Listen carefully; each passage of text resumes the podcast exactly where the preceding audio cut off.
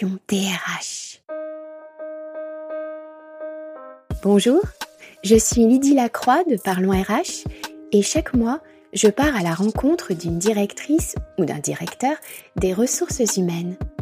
Ensemble, nous allons découvrir le sens qu'ils attribuent à leur fonction ainsi qu'une facette plus personnelle de celles et de ceux que l'on connaît finalement assez peu dans l'entreprise. Bonne écoute ce qui m'importe dans un rôle en RH, c'est de pouvoir trouver là où je m'épanouis finalement. Euh, c'est un métier de passion. Donc moi, j'ai besoin d'avoir une grande diversité de profils et la grande distribution le permet. On a une capacité à évoluer en interne qui est extrêmement marqué. il y a un dernier point sur lequel euh, je peux me focaliser, c'est la simplicité. Ça fait partie de l'ADN de Lidl, la simplicité. Et je revendique aussi cette notion de simplicité, euh, d'humilité. Laetitia de Montgolfier, DERH de Lidl France. Passion DRH, le podcast à l'écoute des hommes et des femmes qui donnent à la direction des ressources humaines ses lettres majuscules concocté pour vous par Parlons RH.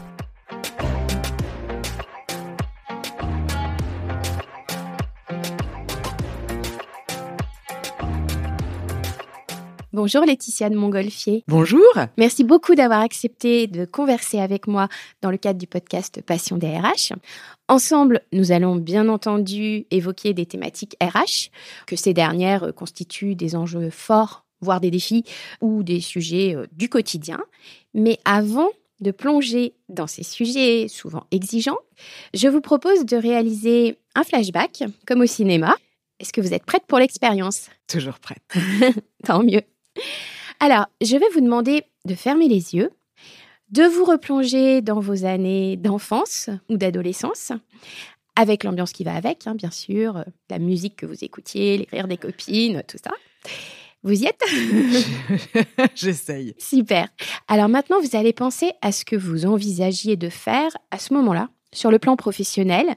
Est-ce que vous aviez un, rêve particulier ou bien peut-être un, projet euh, déjà défini alors, à l'adolescence, je suis pas sûre d'avoir eu un projet défini. Pendant mes années de prépa, je voulais m'orienter pour être pilote d'avion. Voilà, j'ai un peu mhm. changé de voie. Oui. clairement. Là, c'est un petit peu difficile de trouver des points communs, quoique euh, responsabilité quand même hmm. d'un groupe. Absolument. Et puis direction aussi. Ouais, un peu de pilote, un peu d'orientation, un peu de voilà, dans un autre environnement, l'atmosphère est pas la même. Oui, ça c'est sûr. Alors, donc vous êtes actuellement DERH de Lidl France. Donc le E, c'est pour exécutive. Hein. C'est bien ça. Dans l'univers des ressources humaines, on utilise de nombreux sigles. La fonction que vous exercez en témoigne. Et justement, J'aimerais savoir ce que vous inspire le R de DRH, qui désigne en principe les ressources. Est-ce qu'il vous convient euh, tel quel ou est-ce que vous pourriez y mettre un autre mot qui vous semblerait peut-être euh, aussi approprié. Bien entendu, je pense que on pourrait tout à fait, et on en parle souvent, euh, y mettre le terme de relations humaines, qui je pense serait probablement plus approprié. Après, la fonction euh, est encore euh, dans une entreprise comme la nôtre assez récente, donc on peut, pour moi, y aller progressivement et commencer par DRH avec le terme de ressources, et à la fin valoriser aussi dans nos approches les relations, ce qu'on construit, les richesses. On peut aussi construire avec nos salariés. Mhm, d'accord. Et quelle est la lettre la plus importante selon vous dans le sigle DRH forcément la partie humaine, même si euh, voilà, on peut y mettre relations, richesses, euh, ressources. Les deux se complètent parfaitement. Ce qui importe, c'est la manière dont on va mettre en musique l'ensemble de nos politiques, l'ensemble de nos process au service de l'expérience de nos salariés. Mhm.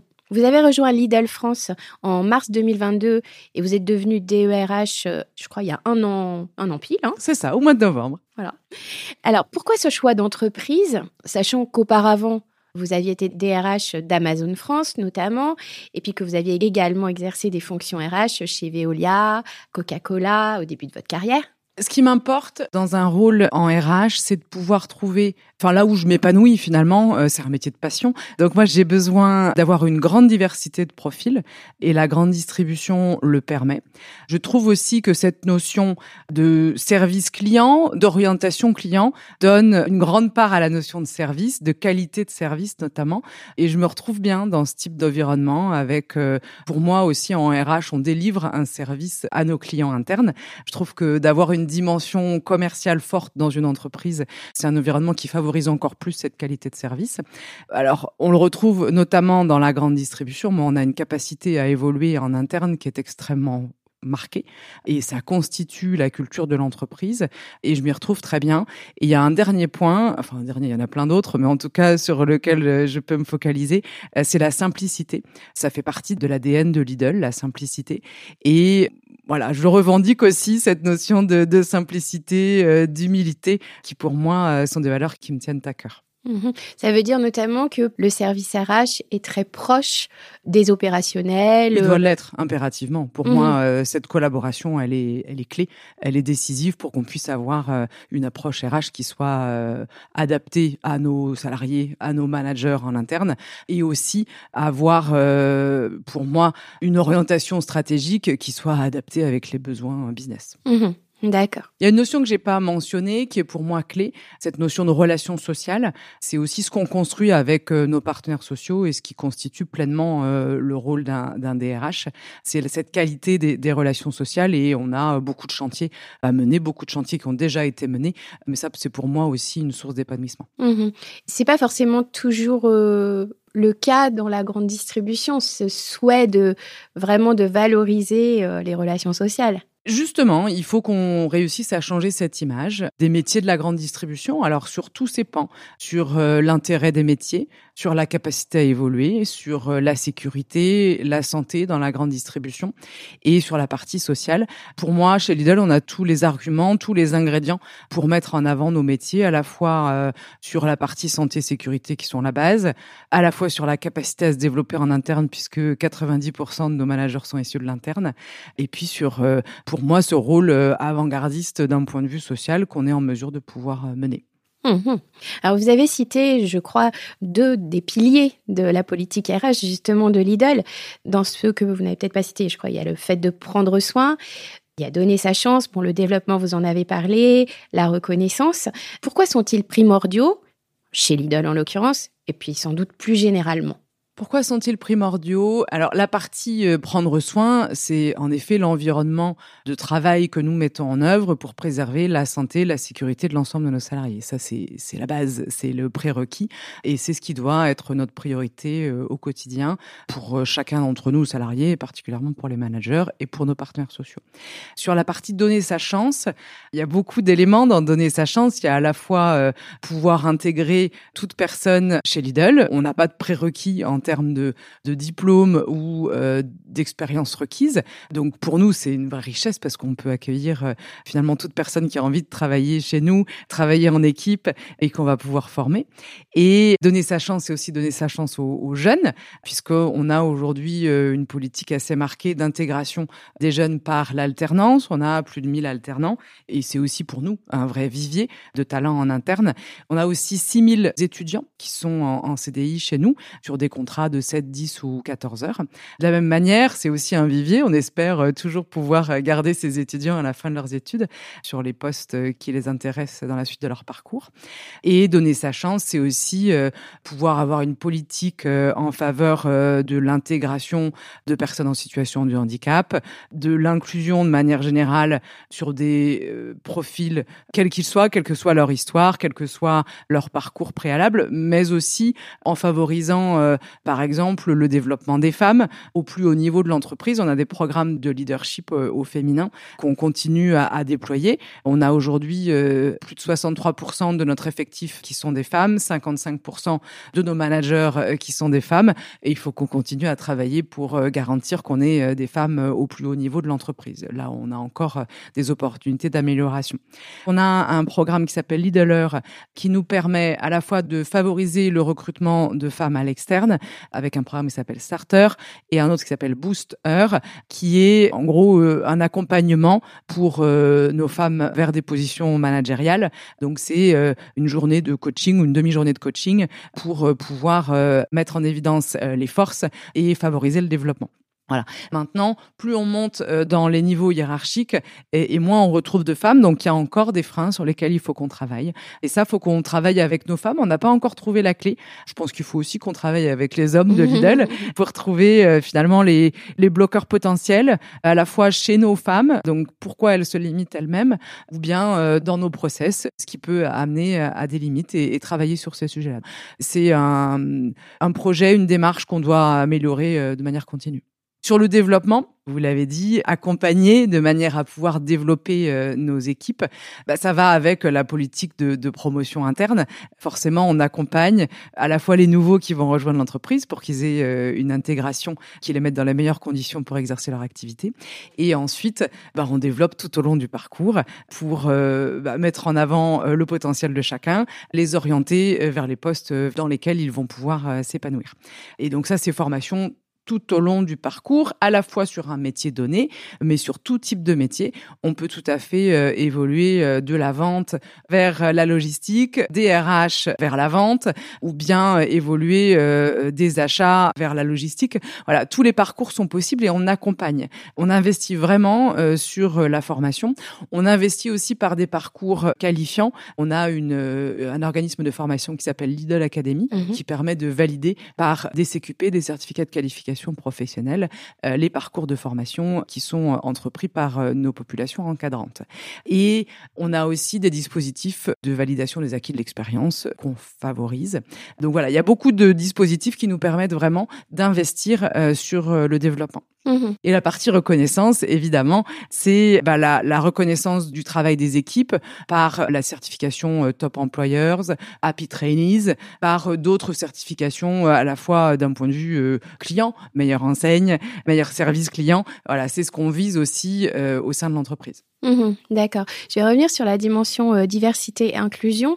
Je crois savoir que vous avez, à titre personnel, vous êtes engagé à un moment avec euh, l'association Article 1 tout à fait. dans un accompagnement. Voilà, donc c'est vraiment quelque chose qui vous tient à cœur, ce côté euh, donner sa chance, on peut reprendre le terme, à tout le monde et, et être là pour aider, Bien sûr, en effet, vous le dites très bien, ça m'importe beaucoup parce que j'estime qu'on a tous un rôle euh, pour accompagner et finalement, même si c'est un petit geste ou qui peut nous sembler petit, parfois ça peut avoir un impact simplement pour donner confiance à un jeune ou à même un beaucoup moins jeune qui a besoin d'un petit coup de boost. Et moi, je l'ai eu tout au long de mon parcours, cet accompagnement, y compris quand j'étais euh, étudiante.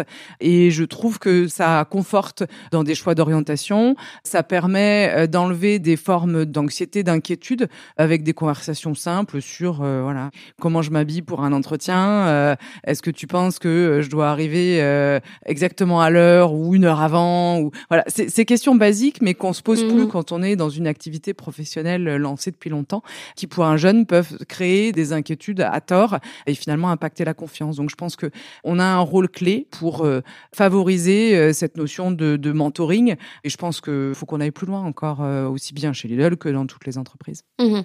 D'accord. Alors Laetitia de Montgolfier, on va faire une petite pause. On écoute et puis euh, on se retrouve juste après. C'est un tout petit bébé. Cette femelle croisée berger, trouvée errante, a tout juste trois mois. T'as peur, mon titou? Qu'est-ce que tu fais en fourrière, toi hein? Qu'est-ce que... Qu'est-ce que c'est ça? Mais pas question de laisser cette petite boule de poils dans un box au chenil. Elles en veulent pas en chatterie? En chatterie, ça peut être pas mal, il a l'air cool. Hein, avec les petits chats Ok, bah, on va voir avec les filles. On va négocier en chatterie du coup. Pour cette négociation au sommet, c'est toute une délégation d'agents qui vient plaider la cause du chiot. Bonjour nous avons une petite livraison pour vous. Alors j'ai choisi cet extrait de l'émission Animaux à adopter parce que vous avez accueilli il y a peu un petit chien également qui fait vraiment partie de votre famille euh, désormais. Et la sphère familiale, justement, vous avez trois enfants, eh bien, elle contribue sans doute à votre équilibre, mais j'imagine que ça nécessite euh, de maîtriser l'art de jongler entre les temps de vie. Oui, nécessairement. C'est vrai que la famille, mes enfants, mon mari restent la priorité. C'est évident et ça doit l'être. Maintenant, en effet, euh, ça requiert euh, une forme d'organisation. Ça requiert euh, la recherche de l'équilibre. Ça requiert aussi le fait de savoir ce qu'on doit déléguer à un moment donné, aussi bien à titre professionnel que personnel. Ça requiert le fait de pouvoir demander de l'aide quand c'est nécessaire aussi. Mais oui, c'est une organisation. C'est pas forcément très simple, mais je pense que ça contribue aussi à, l'épanouissement de se dire euh, ma priorité c'est ma famille et j'arrive à faire le job qui me plaît. Mhm. D'accord. La famille plus le petit chien et ce chiot qui rajoute effectivement un peu, de piment dans l'organisation. Et euh, j'ai lu aussi dans une interview qu'il y a une start-up en particulier que vous auriez bien aimé créer. c'est la start-up Chance. Oui. Voilà. Donc ça rejoint aussi. Alors là, on est plutôt sur une réorientation. Euh. Pas forcément. Alors il y a une partie effectivement en reconversion chez Chance, mais il y a aussi une partie euh, finalement être capable. Euh, alors ils mettent en place des bilans de sens. finalement être capable mmh. d'évaluer ce qui fait le plus sens pour chacun d'entre nous, pour soit rester dans son job actuel, c'est aussi une des options, soit effectivement trouver la voie dans laquelle on va s'épanouir au mieux. Je pense qu'on passe tous un, temps euh, certain au travail et il y a forcément un équilibre à trouver avec euh, sa vie personnelle. Ça, c'est un autre, euh, un autre point. Mais je trouve que si on est épanoui au travail, on est forcément plus heureux de manière, de manière générale, aussi bien dans sa vie professionnelle que dans son équilibre avec sa vie personnelle. Donc, c'est, c'est pour moi, voilà, trouver cette forme d'équilibre et d'épanouissement qui me guide. Mmh D'accord. Alors, au-delà des grands axes qu'on a abordés sur la politique RH de Lidl, quels sont finalement vos sujets du moment? Une grande partie des, des, métiers de la grande distribution sont associés à la notion de pénibilité. Quel levier la direction des ressources humaines peut-elle mobiliser à cet égard, par exemple? Alors, on a mis en œuvre euh, en matière de, sécurité une démarche euh, de prévention sur euh, l'ensemble de nos établissements, à la fois dans les supermarchés, dans les plateformes logistiques et évidemment dans nos sièges. Et on s'est assuré d'avoir des relais dans l'ensemble de ces établissements. Donc, on a 1600 supermarchés, 25 plateformes logistiques, deux sièges. Et c'était important pour nous de nous assurer qu'on ait sur chacun de nos établissements des relais qui puissent répondre aux questions de nos salariés, qui puissent promouvoir les processus qu'on a mis en œuvre en faveur de la santé et de la sécurité. Mhm. Et on a donc sur euh, chacun de nos supermarchés un capitaine SQVT, santé, sécurité, qualité de vie au travail, qui est formé et qui va pouvoir être le relais de l'ensemble des actions mises en œuvre et qui va pouvoir aussi promouvoir des actions spécifiques, participer au brief spécifique sécurité, qui va pouvoir euh, favoriser la mise en œuvre des échauffements au début des, des, prises de poste. Et ça, ça vaut pour les supermarchés, ça vaut aussi pour les plateformes logistiques où là aussi on, on a des relais. Donc c'est pour nous vraiment nous assurer qu'on puisse essaimer cette démarche sécurité sur euh, l'ensemble de nos sites. Et c'est sur la base du volontariat pour ces capitaines euh Effectivement, on a fait des appels pour nos capitaines SQVT sur la base du volontariat. Donc, ce sont des adjoints managers euh, qui sont volontaires pour exercer ce rôle de capitaine SQVT. Sur les supermarchés sur lesquels on n'avait pas forcément de volontaires, on a poussé un peu cette démarche. Donc, ils n'ont pas été tous toujours volontaires, mais l'idée, c'est de pouvoir effectivement trouver des personnes qui soient engagées sur cette cette thématique. C'est compliqué de se forcer à aller sur ces sujets-là quand on n'a pas forcément envie de les animer. L'idée pour nous, c'est de trouver les bons interlocuteurs et ensuite de les accompagner. Donc il y a aussi euh, des relais sur euh, nos 25 directions régionales qui animent ce réseau euh, SQVT en région et au niveau national, on a aussi une équipe dédiée. D'accord. Et l'idée, j'imagine, c'est aussi que ces capitaines SQVT puissent se partager. Tout à fait. L'idée, c'est en effet qu'ils puissent échanger entre eux et qu'on puisse recueillir des idées, des remontées, des propositions C'est une démarche continue. Mhm, d'accord. Alors, on a beaucoup parlé ces derniers mois du volume d'arrêt maladie euh, qui est en hausse significative. Est-ce que vous l'observez, vous aussi, euh, au sein de Lidl? Et comment vous l'expliquez? Alors j'imagine que ce que vous mettez en œuvre, bah, ça vise aussi euh, à limiter bien sûr euh, ce volume d'arrêts maladie. Alors il y a les arrêts maladie qui peuvent être liés euh, vraiment bah, à des choses ponctuelles. Il y a les arrêts maladie aussi qui vont être liés aux accidents du travail. Et dans le, le, domaine dans lequel vous exercez, forcément, notamment sur la manutention, bah, il y a un peu plus de possibilités, on va dire, sans doute, de se blesser. Comment vous appréhendez tout ça et qu'est-ce que vous mettez en œuvre pour y répondre? Comment on s'y prend? Pour nous, ce qui importe, c'est évidemment l'ambiance de travail et comment on va euh, se retrouver avec son équipe sur un supermarché donné, sur euh, une plateforme logistique. Ça, ça fait toute la différence dans le quotidien. C'est son manager et son équipe, ses collègues, qui pour nous sont des facteurs clés en faveur de l'ambiance de travail et en faveur de la réduction de l'absentéisme. C'est là où sont les leviers. En matière d'accidentologie, on a réduit notre toute fréquence des accidents du travail de 40% sur les cinq dernières années. Donc, on s'est amélioré, mais il y a toujours à faire en matière de, de prévention. Donc on continue.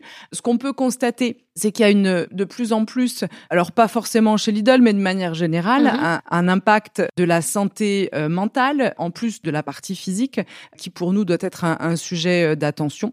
Et on le sait, post-pandémie, on sait que ça a eu des impacts sur la santé mentale et on sait aussi que toute la partie euh, transition écologique peut aussi générer de l'anxiété. Donc c'est aussi à nous d'être vigilants et de l'intégrer dans nos démarches de prévention. Mhm. Et alors justement, vous avez devancé ma question suivante, qui portait sur euh, plutôt le côté RPS, euh, risques psychosociaux, la question de la santé mentale euh, des salariés en général, hein, pas spécifiquement chez Lidl. Est-ce que vous pensez qu'elle avait peut-être été un peu jusqu'à présent négligée? Ou alors, est-ce que on a l'impression que ces RPS explosent pas forcément parce qu'on les a négligés, mais parce qu'en tout cas, on les regardait quand même un peu moins de près. Et je crois que vous, vous avez vraiment envie euh, de mettre l'accent dessus, notamment en développant l'écoute, euh, le dialogue. Euh, voilà, je vous laisse nous Oui, cette démarche de, de, prévention des risques psychosociaux, elle est, elle est décisive. Est-ce que les entreprises ont négligé cette santé mentale? Je ne pense pas, mais elle est moins palpable, elle s'évalue moins par des éléments très objectifs. Donc, c'est à nous aussi de trouver les méthodes et de communiquer aussi assez librement pour expliquer que on est capable euh, d'écouter et nos capitaines SQVT sont aussi euh, ces relais d'écoute pour nous euh, et de remontée de, de, problématiques particulières. Il y a un autre point sur cette dimension-là qui est pour nous très important, c'est la partie organisation du temps de travail qui a un gros impact aussi sur la manière dont on va se sentir au travail.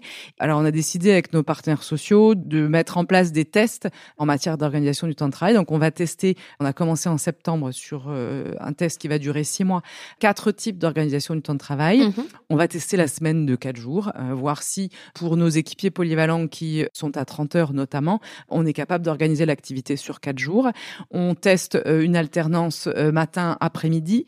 On teste une planification sur une plus longue période, donc 8 semaines de planification au lieu de 4 actuellement. Et on teste aussi le planning choisi pour voir effectivement si ce type d'organisation peut correspondre à notre activité sans générer de risques supplémentaires en matière de santé ou de sécurité ou euh, d'impact sur euh, l'organisation de l'équipe ou l'ambiance de travail. Mmh Donc vous êtes euh, vraiment dans cette approche un peu de test and learn, quoi. Absolument. Je pense que effectivement, avant de déployer sur une grande échelle, on a 45 000 ou plus de 45 000 salariés. C'est compliqué pour nous de, de déployer sans avoir évalué les impacts potentiels d'un type d'organisation. Oui, c'est sûr. Alors, on parlait de, diversité, d'inclusion tout à l'heure, et puis à l'instant là, euh, plutôt de maladie, on va dire maladie euh, au sens, euh, au sens large. Il y a une chose qui se passe par rapport au taux d'emploi des personnes handicapées, c'est qu'il y a souvent une présomption d'une plus grande fragilité de ces personnes. C'est ce qui explique les, associations qui sont engagées en la matière. Pour vous, est-ce que c'est une priorité de parvenir à intégrer davantage de personnes en situation de handicap. Certains métiers sont plus favorables que d'autres. Comment vous appréhendez aussi euh, cet enjeu-là? C'est un sujet d'actualité puisqu'on a euh, notre accord handicap qui arrive à terme à, cette, à ah la fin de l'année. Et on a eu une réunion de négociation avec nos partenaires sociaux la semaine dernière pour renouveler cet accord euh, handicap. Évidemment, c'est une priorité. C'est une priorité de pouvoir intégrer tout type de profil et les personnes en situation de handicap, pour nous, font partie des profils qu'on intègre dans notre entreprise. Ce qui est surtout clé, c'est l'intégration. Donc, c'est la sensibilisation du manager et de l'équipe pour faire en sorte que cette intégration se passe dans les meilleures conditions. Donc, on a eu cet échange avec nos partenaires sociaux de se dire euh, finalement, est-ce qu'il faut, selon les types de handicap, il faut pour nous une taille d'équipe suffisante pour quand il y a des restrictions potentielles, ce qui n'est pas du tout toujours le cas, de pouvoir euh, venir euh, apporter un, accompagnement euh, supplémentaire. Mais c'est très spécifique euh, finalement à chacune des personnes qu'on va pouvoir intégrer. Ok. Alors, euh, je vous propose de faire une, une seconde pause dans un univers qui devrait vous plaire.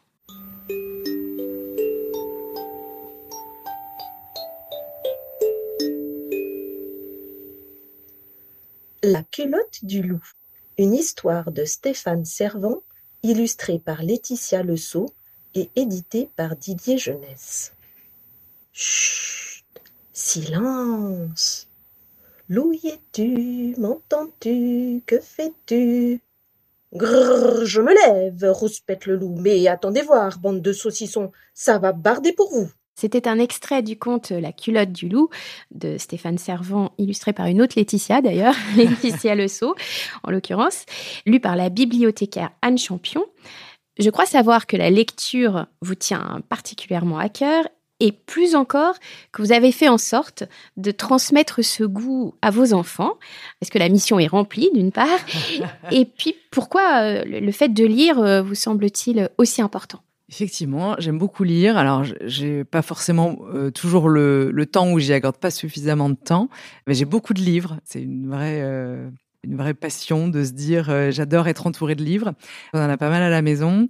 J'essaye en effet d'initier mes enfants à la lecture. Alors ça marche mieux avec euh, certains que d'autres. Ma fille, c'est bon, je pense que j'ai gagné. Les garçons, c'est un peu plus difficile. Quoique, mon petit dernier, je pense, ça devrait aller. Mon aîné, c'est encore un peu challenging, mais on, y travaille. Mais je pense qu'ils ont, ils ont malgré tout cette sensibilité-là. Pourquoi c'est important?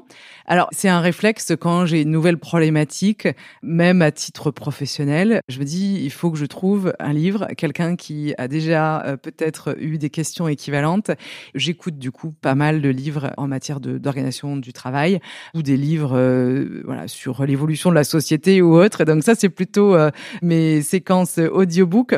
Et en effet, je pense que ce besoin d'évasion, d'ouverture, je pense avec un livre c'est facile, sans aller trop loin, c'est facile de s'évader complètement. Et du coup, pour emmener mes enfants avec moi, j'ai lu beaucoup des livres qu'ils doivent lire pour aussi les inciter euh, et leur poser des questions sur ce qu'ils ont lu. Si j'avais pas été DRH, j'aurais peut-être été libraire. Ça, ça m'aurait bien plu. Joli métier. Alors, puisqu'on parle de livres, il se trouve qu'Amazon en distribue et que vous avez été DRH d'Amazon France. Oui pendant un peu plus de sept ans. C'est ça. Vous le savez, l'image d'Amazon dans les médias et parfois dans le grand public euh, n'est pas, excellente. Qu'est-ce que vous avez appris au niveau RH lors de cette expérience, que vous avez d'ailleurs euh, pas mal prolongée, puis comment vous, vous parleriez de cette entreprise? J'ai beaucoup appris de cette expérience chez Amazon. Amazon, c'est une grosse start-up dans laquelle vous êtes euh, finalement un peu pionnier. Donc, vous recherchez des nouvelles approches, de nouvelles idées et on apprend beaucoup aussi à faire euh, par soi-même avec ses collègues. Et donc, ça incite euh, finalement à, je trouve, à, de la créativité et une approche un peu différente. Alors, il y a, y a une, approche recrutement qui est extrêmement puissante, mm-hmm. qui rend le recrutement très exigeant. Il n'est pas question chez Amazon de recruter la première personne parce qu'elle va remplir un poste on est vraiment dans une logique de euh, pourvoir un poste, euh, mais en ayant euh, la vision du poste d'après. Donc, on évalue vraiment le potentiel à évoluer et la contribution qui va pouvoir être apportée en faveur du développement de l'entreprise. Donc, il y a la partie recrutement qui est extrêmement forte, la partie développement parce que chez, Amazon aussi, on peut se développer très rapidement.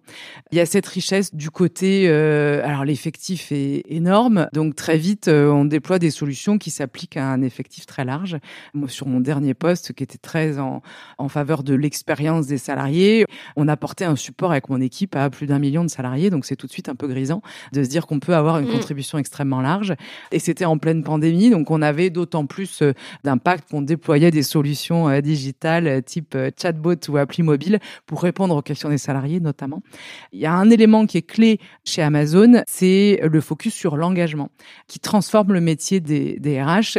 On pose des questions via un outil qui s'appelle Connection tous les jours sur euh, les scanners, des tablettes, des ordinateurs. Et tous les jours, on est capable finalement de mesurer l'engagement des salariés vis-à-vis de leur manager, vis-à-vis de leur expérience en tant que salarié dans l'entreprise, ou encore euh, de savoir euh, comment ils se sentent en matière de sécurité, comment ils trouvent les, les, nouveaux projets qui ont été mis en place, le nouveau process, qu'est-ce qu'ils pensent de la cantine. Voilà, tout est évalué à travers ces questions.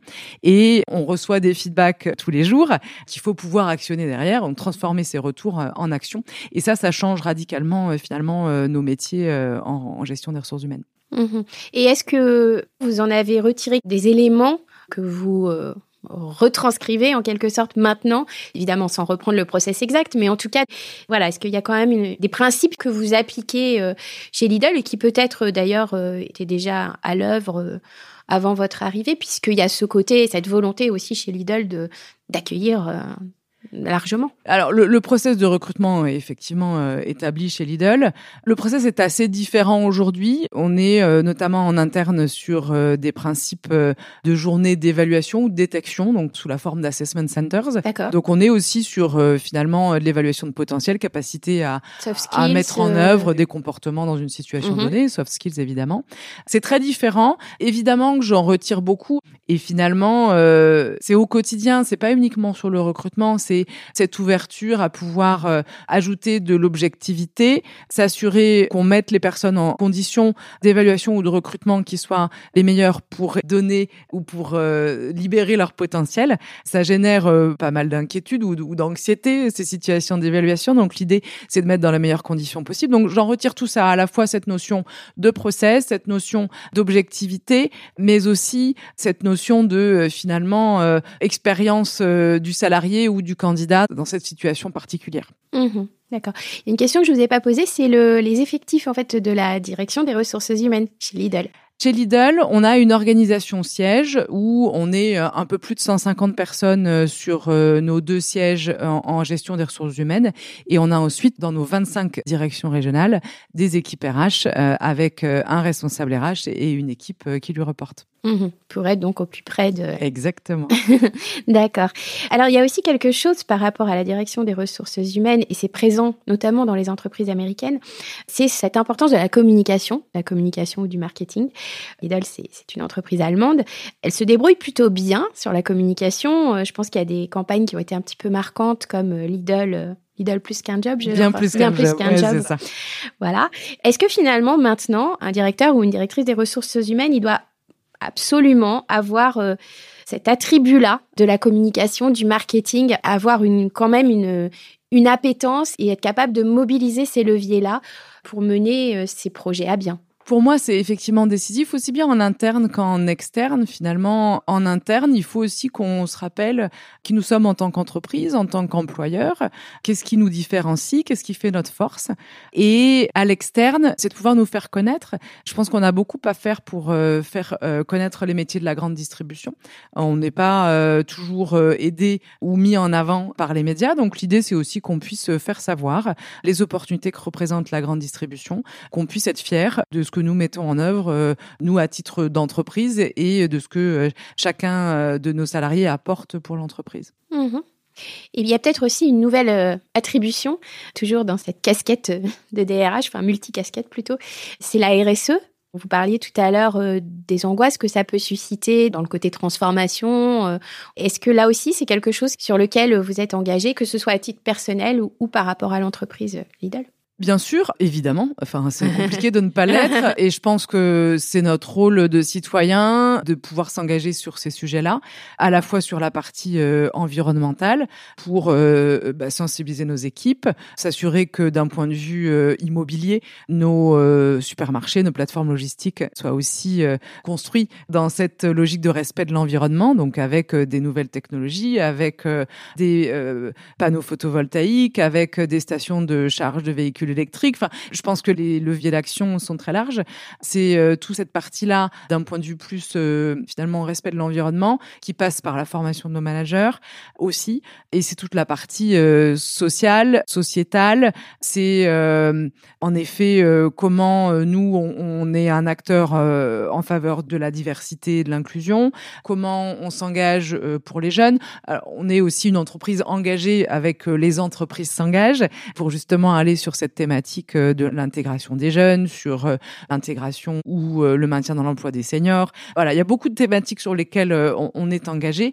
Il y a aussi du mécénat. On est engagé auprès de la Maison des femmes qui vient en soutien des femmes victimes de violences. C'est tout finalement le rôle de l'entreprise en faveur de ses salariés, en faveur des, candidats qui vont la rejoindre, mais aussi au sein d'un environnement plus général qui contribue finalement à, faire évoluer la société. Mmh Ouais, donc ça c'est vraiment une évolution euh, à la fois du périmètre de la fonction RH et à la fois de l'entreprise elle-même euh, qui n'est plus, même si elle a sans doute jamais été totalement, mais qui n'est plus déconnectée, on va dire, de la société. Oui, et, et puis c'est vrai que bah, on a 1600 supermarchés, donc on est aussi très ancré sur euh, les territoires. Et pour nous, c'est important d'avoir cette empreinte locale, de pouvoir euh, contribuer euh, au plus près de nos salariés, au plus près de nos clients. Mhm, D'accord. Je reviens un petit peu en arrière. Vous avez parlé de chatbot tout à l'heure.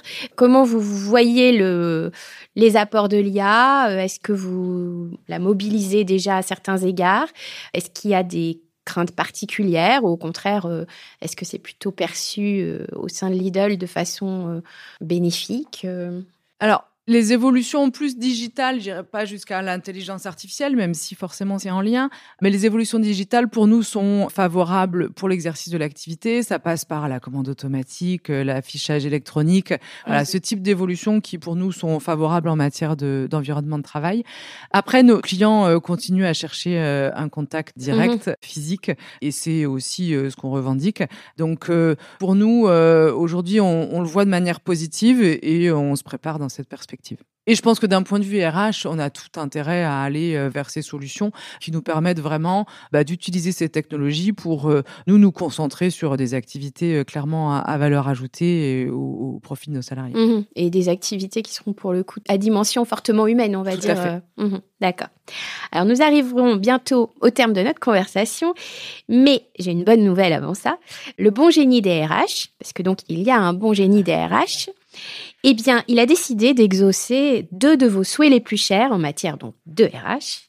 Alors, est-ce que vous avez comme ça des, des demandes à lui faire? Le bon génie des RH, je lui demanderais bien de aujourd'hui construire un monde dans lequel on se pose plus de questions en matière de discrimination, quelle qu'elle soit, et que euh, finalement tout le monde euh, gagne euh, pleine confiance pour postuler, évoluer. Voilà, qu'il n'y ait plus de, questions sur quelque discrimination que ce soit.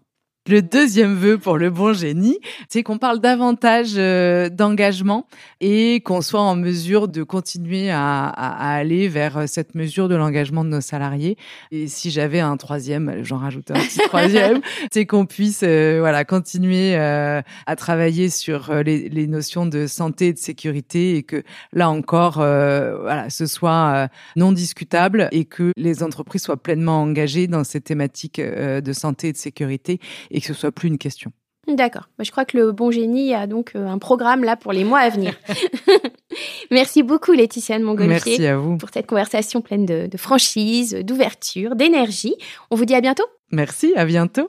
Je rappelle que vous êtes DERH de Lidl France depuis novembre 2022, que vous êtes la maman comblée de trois enfants et que vous œuvrez, dans le cadre de vos fonctions notamment, à stimuler euh, la diversité, l'inclusion, en réduisant notamment les inégalités sociales d'accès à l'emploi.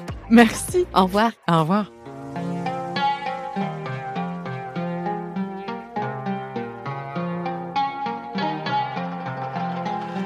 Passion DRH, c'est fini pour cette fois.